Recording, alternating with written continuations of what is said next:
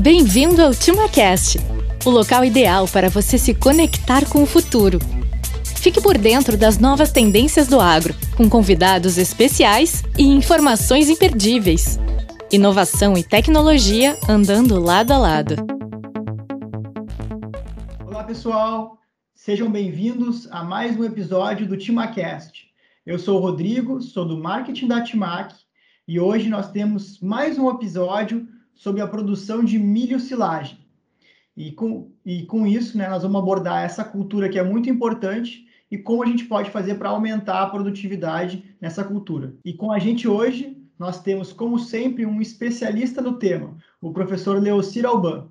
Leocir é técnico em agropecuária, graduado em agronomia, pós-graduado em produção e qualidade do leite, além de ser co coordenador técnico e agrônomo da cooperativa A1 no setor leiteiro, atua em uma, uma região grande produtora de milho silagem, onde 60% do milho cultivado é destinado para silagem.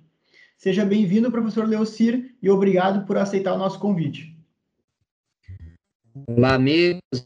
É uma satisfação estar participando desse momento, é onde a gente quer compartilhar um pouquinho aí das nossas vivências aí no campo, na região do extremo oeste catarinense e no oeste do Rio Grande do Sul, é, no que se refere à produção de silagem de milho. Show de bola. Junto conosco está outro especialista no tema, uh, meu colega de Timac, Dario Mascarello, que é supervisor de desenvolvimento de mercado aqui na região sul o Masca é engenheiro agrônomo e atua na área de produção animal da Timac. Seja bem-vindo, Mascarello. Olá, tudo bem a todos? É, é um prazer estar aqui no meio de especialistas nessa cultura.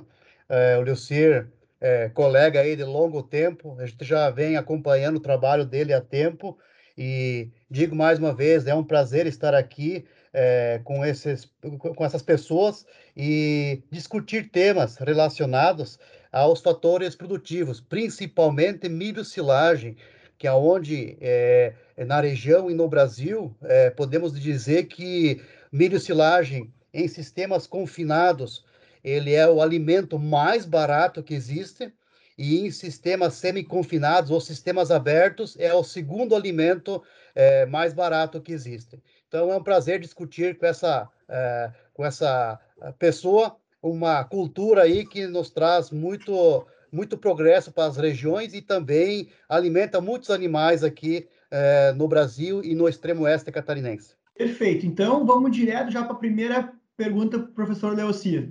Professor, por que a silagem é importante para a alimentação na sua região de atuação e imagino que para todo o Brasil também? Então, é, a nossa região, eu falo especialmente aqui da região do oeste catarinense e do noroeste do Rio Grande do Sul. E por que não incluir também o noroeste do Paraná, embora a gente não tenha atuação nessa região? É a região que está sendo conhecida nacionalmente como a grande meia-lua do leite, né? Pelo formato do mapa é, do nosso querido Brasil, é uma das micro-regiões do país onde a produtividade e a produção mais cresce e eu acredito que a gente ainda vai chegar nos pés dos, dos mineiros. Né? Então, a nossa região vem crescendo bastante a produção de leite, e com isso, nós temos também o crescimento dos rebanhos. E, e o rebanho bovino precisa comer silagem para produzir leite de qualidade. Até pouco tempo você falava que a silagem era apenas um complemento na dieta da vaca que se usava silagem apenas em épocas em que havia pouca oferta de foragem.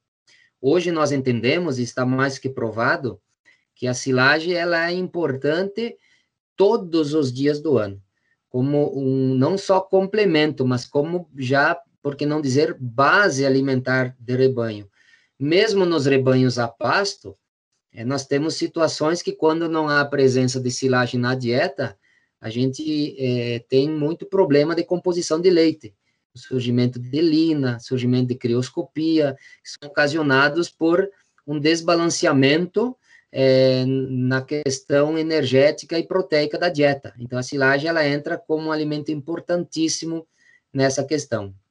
Além disso, na nossa região, é, há uma migração muito forte para o sistema confinado. E a gente sabe que vaca confinada, ela tem praticamente 95% da, do volumoso que ela vai comer vai ser silagem, né? E basicamente de milho. Então, é uma cultura importantíssima, o milho para nossa região, e a silagem de milho, ela então, ela vem ao encontro da necessidade nutricional dos rebanhos leiteiros que nós temos.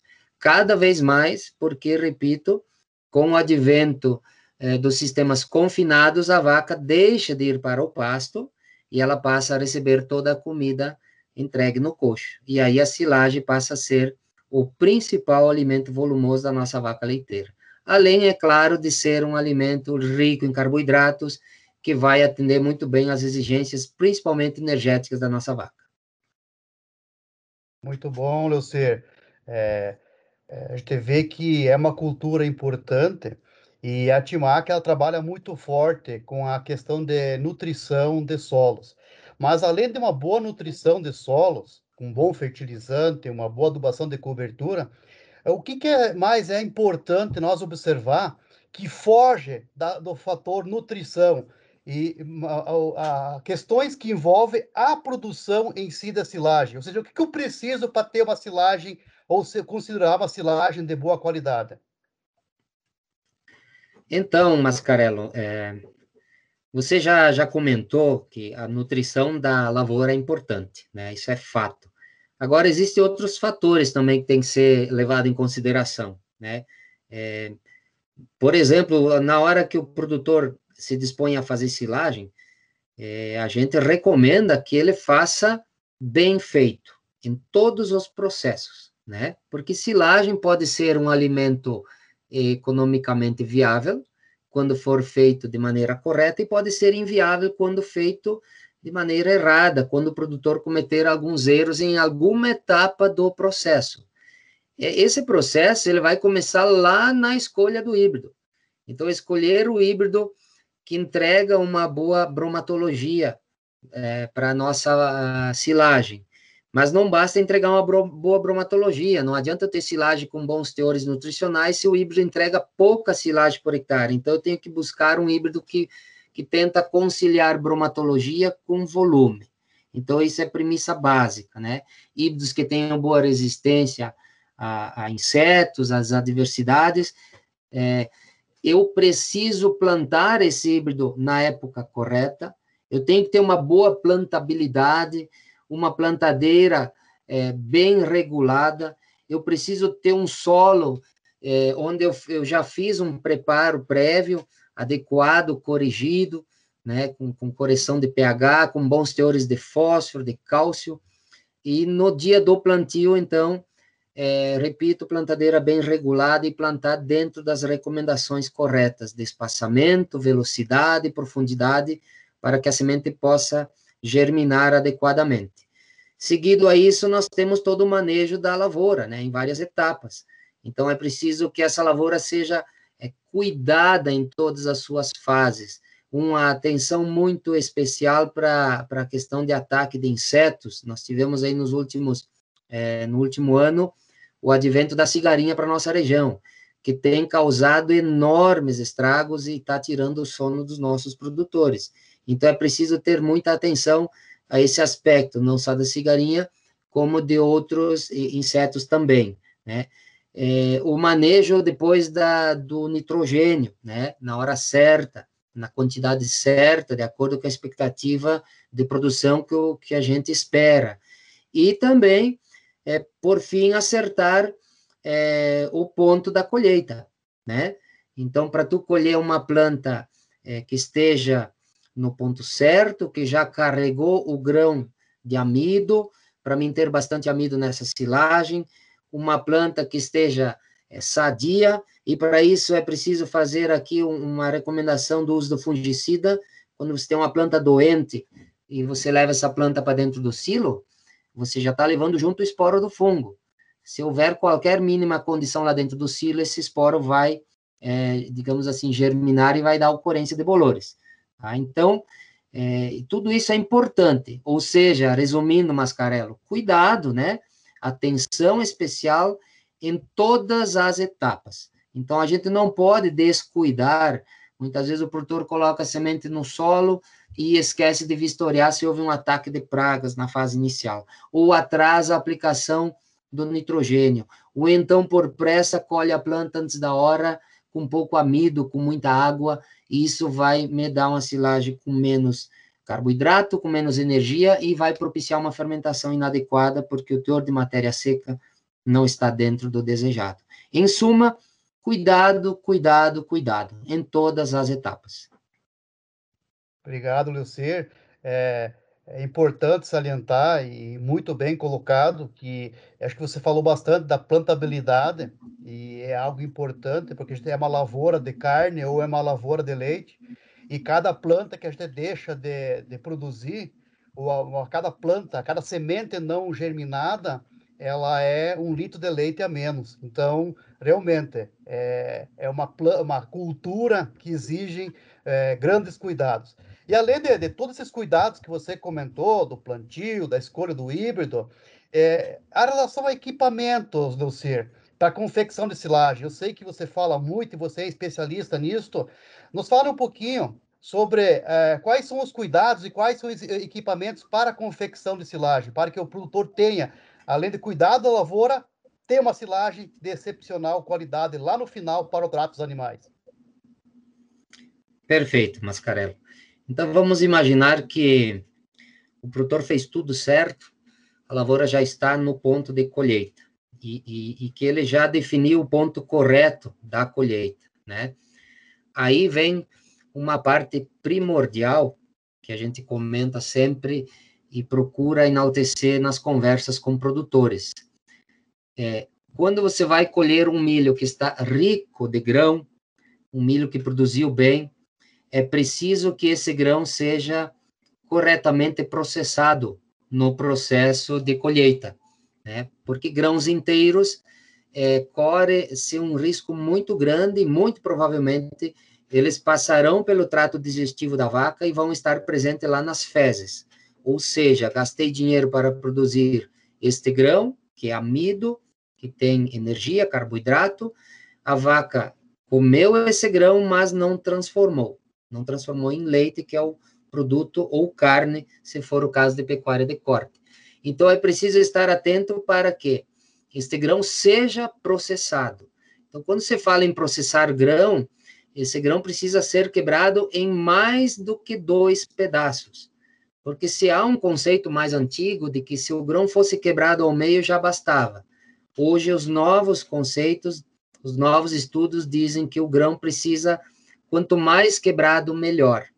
Então, mais do que dois pedaços pelo menos, tá? E então, para que isso ocorra, o produtor tem que ter a máquina correta.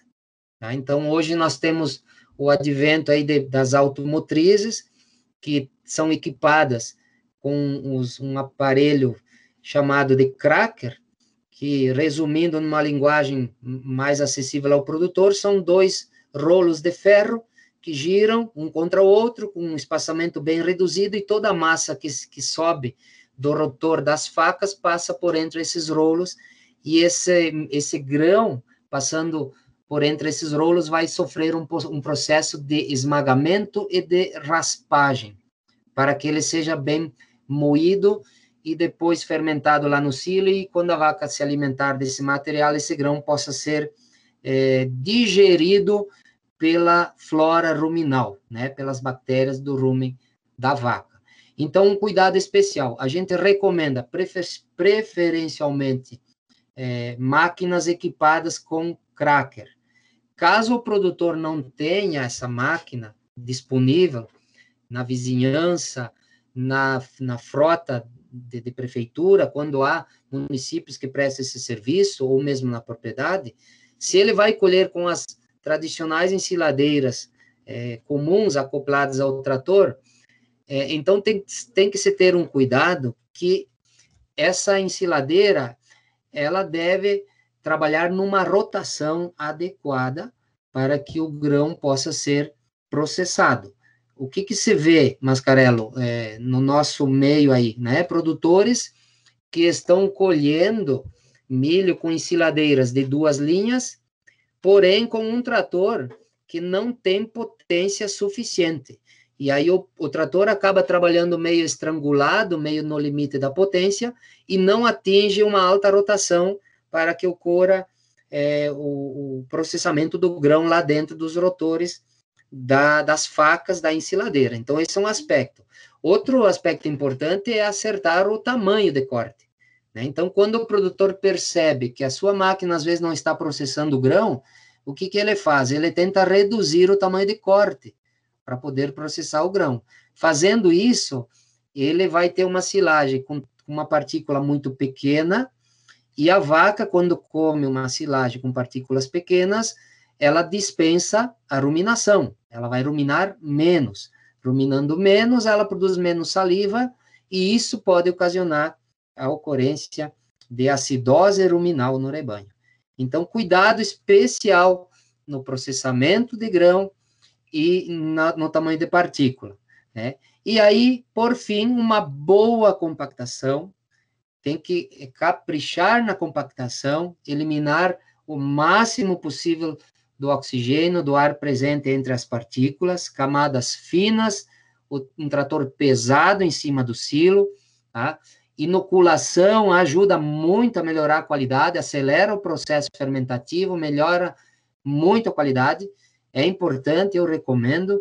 E, por fim, uma lona de qualidade para cobrir esse monte de silagem. De preferência, lonas especiais. Hoje tem no mercado lonas que a gente chama de barreira de oxigênio, né? Que impedem é, a entrada do ar e conserva a silagem, que é a silagem, depois que está no monte, é o fruto de todo um processo que demorou praticamente cinco meses e é nesse final aí que a gente tem que armazenar bem o suor é, que a gente derramou aí na lavoura. Certo, Leucer. professor. Nossa, essas informações aí, Mascarela, o produtor que ouviu aqui anotou tudo que o, que o professor falou, ele já tem aí um tema de casa para aplicar na sua propriedade, né? É, todo passo a passo do que fazer, inclusive o nome de cada equipamento, da lona, é só anotar e ir para a prática, né? Para poder ter essas boas práticas aí são fundamentais. Verdade, Rodrigo. Nada melhor que falar com um especialista e ver a arte da produção de milho silagem. Muitas vezes o produtor acha que plantar o milho, semear o milho e colher já está feito uma silagem. E olhem os cuidados que envolvem a produção pós-plantio de milho silagem. Muito bom, impressionante. É, Lucir, é, com sua experiência e, e, com, esse, com esse trabalho a campo que você tem, quais são os maiores problemas que você observa no processo da fabricação de silagem, no dia a dia? Aqui na nossa região, é, Mascarelo, Rodrigo, a gente evoluiu bastante nos últimos anos no processo de produção de silagem, mas nós temos ainda alguns gargalos, né? Um, do, um dos problemas que era muito mais intenso e melhorou bastante foi o ponto de colheita. Né? No passado, o produtor colhia milho muito verde, é, milho que ainda não tinha armazenado amido dentro do grão. Isso já evoluiu, está quase superado. Então, em alguns momentos, ainda isso ocorre por pressa, às vezes, de, de fazer a safrinha, o produtor colhe a safra antes da hora. E eu queria deixar essa mensagem para o produtor é, e quem nos ouve. Quem colhe milho da safra antes da hora para plantar a safrinha, não vai fazer silagem boa nem na safra e nem na safrinha. Então, não, não, não pode ter pressa na hora de colher a silagem, espera o grão atingir o seu ponto correto. Mas tem uma coisa mais importante, Mascarello, que eu queria aqui é, elencar na minha opinião, hoje um dos maiores problemas em confecção de, sila, de silagem ainda é o processamento de grão. É, a gente tem é, examinado alguns silos, feito algumas análises, e nós estamos tendo muito grãos inteiros nas silagens aí que a gente tem observado. Uma dica, assim, que serve como um indicador é, para os produtores que nos ouvem, é, que dá para fazer na propriedade, né? é, pega um copo que tem volume de um litro, enche esse copo de silagem, aperta um pouco com a mão, derrama em cima de uma mesa e conta quantos grãos inteiros ou metade de grão você vai encontrar nesse um litro de silagem, nesse copo de silagem de volume de um litro. Não pode passar de três grãos inteiros ou três metades de grão. Isso é um indicativo importante que qualquer produtor pode fazer na sua casa no dia da colheita para ver se o grão está sendo processado. Outro teste, o Mascarello, que é da Lida também sabe, é o teste do balde, né? A gente pega uma porção de silagem, joga dentro de um balde, o que é massa vegetal vai flutuar e o grão vai ficar no fundo. E aí a gente consegue ter uma noção de quantos grãos inteiros está ficando. Por que, que eu falo isso, meus amigos? Porque grão custou dinheiro para produzir. Grão custou dinheiro para produzir. O investimento já foi feito, tudo já foi feito até que você tenha o grão. Na hora que você vai colher, nós não podemos perder grãos, nem na lavoura e nem no silo. E a partir do momento que você levou o grão para o silo, ainda não está 100%. Se esse grão estiver inteiro, ele não vai ser digerido pela vaca. Por isso que eu insisto muito nessa questão. A gente teve algumas situações há poucos dias de análise de fezes de animais encontrando 7% de amido nas fezes. Isso é muito dinheiro indo para o ralo. Né? Então, é preciso ter esse cuidado, melhorar o processamento é, do grão do milho. A gente vê boas silagens nos silos por aí, é, porém, quando você olha o perfil do silo, parece uma rapadura, né? De tanto grão amarelo que você encontra grãos inteiros. Esses grãos inteiros você vai encontrar lá nas fezes dos animais depois. Show de bola, professor Leocir.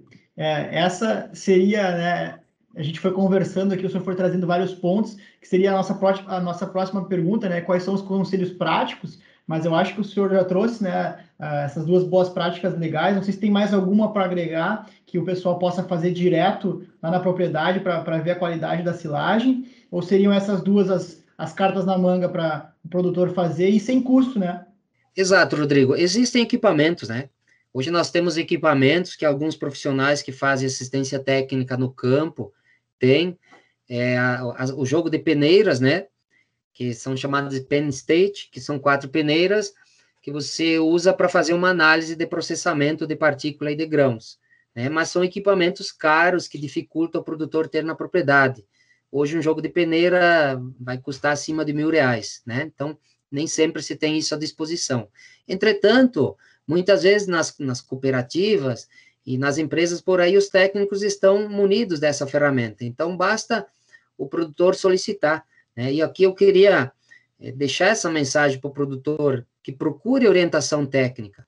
Hoje nós temos um rol muito grande de empresas na nossa região, a própria Timac Agro presta esse trabalho com muita perfeição, né, dando toda a orientação, e é importante que o produtor busque orientação, porque uma orientação bem feita pode levar o produtor a ter mais lucratividade no seu, no seu negócio. E muitas vezes, quando ele faz sem orientação, ele comete pequenos erros, mas ele vai cometendo um erro pequeno em cada fase do processo. No final, esses pequenos erros somados pode tirar uma bela lucratividade da lavoura do produtor. Então, assistência técnica é importantíssima dentro do processo. Excelente, professor. Muito obrigado pelas respostas e e concordo com o senhor, né? Timac tem o corpo técnico, né? Nossos ATCs estão à disposição dos produtores em todas as regiões do Brasil, especialmente aí em Santa Catarina, né? na região do, do senhor e também no Rio Grande do Sul. Né? Tem a equipe técnica que pode dar esse suporte para os produtores, fazer o acompanhamento, né? Tanto na parte de fertilizantes, na parte de, de também de outros suplementos para os animais. Então, quem quiser entrar em contato com a equipe da Timac, é só acessar o site e agendar uma visita com a gente. Eu queria também aproveitar e te agradecer muito aí pela aula que tu trouxe para nós hoje. Né? Se, o, se o produtor que escutar aqui tiver com caderninho, que nem eu falei antes, anotar aqui esses pontos, certamente vai melhorar muito a produção dele. Né? A, a gente fica muito feliz. Eu passo a palavra agora para o senhor para se despedir do pessoal. Se o senhor quiser também passar os seus contatos, como é que o pessoal que está te ouvindo quer, pode falar com o senhor, pode uh, organizar uma consultoria, se quer passar o teu Instagram, redes sociais, e-mail, fica à vontade. Então, Rodrigo, quero agradecer esse espaço, né, que foi nos concedido. agradecer a parceria, né, Mascarello, que vem de longa data aí da Timac Coopera 1. Eu, eu estou presente também na UCEF, né, na Universidade de Itapiranga, é, como professor de algumas disciplinas no curso de agronomia, mas a, a minha base maior é a, é a Coopera 1. Então, se alguém é, quiser aí precisar fazer algum contato, tirar alguma dúvida, pode mandar um, um e-mail para mim, é, agronomoleite, tudo junto, arroba coopera1.com.br. Esse é o meu, o meu e-mail. Pode estar mandando aí que a gente vai, na medida do possível, atender a todas as dúvidas aí do pessoal. E agradecer a você, Rodrigo Mascarello, um grande amigo de longa data, por ter oportunizado esse espaço aí para a gente compartilhar um pouquinho aí das nossas experiências e das nossas vivências de campo aí. Obrigado mais uma vez, então, foi um prazer receber o, você para esse bate-papo aqui com a gente hoje. Vou passar a bola para o Mascarella, se despedir do pessoal, se quiser também fazer algum ponto aí com o professor. Tranquilo.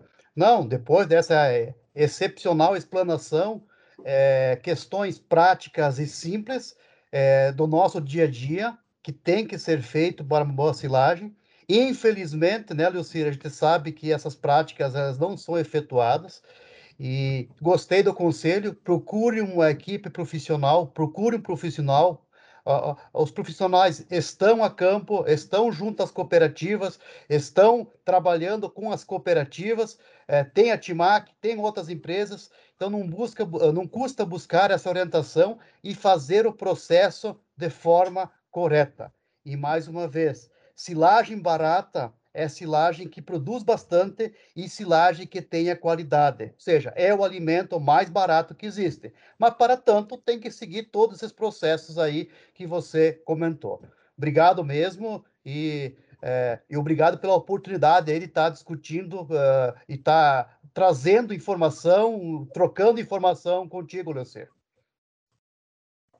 Valeu, gente. Até a próxima. Excelente, Mascarello. Obrigado a todos que acompanharam até aqui essa aula que a gente teve hoje. Aproveito para convidar todo mundo que não segue a Timac nas redes sociais, procurar lá em todas as plataformas, arroba Brasil. Toda, a, a, todo mês a gente está trazendo novos, novos conteúdos, novos especialistas para cada área, para a gente poder ajudar sempre o produtor a produzir mais e se rentabilizar. A gente se encontra no futuro do agro. Abraço e até o próximo episódio. TimaCast, o podcast da Timac Agro. A gente se encontra no futuro do agro.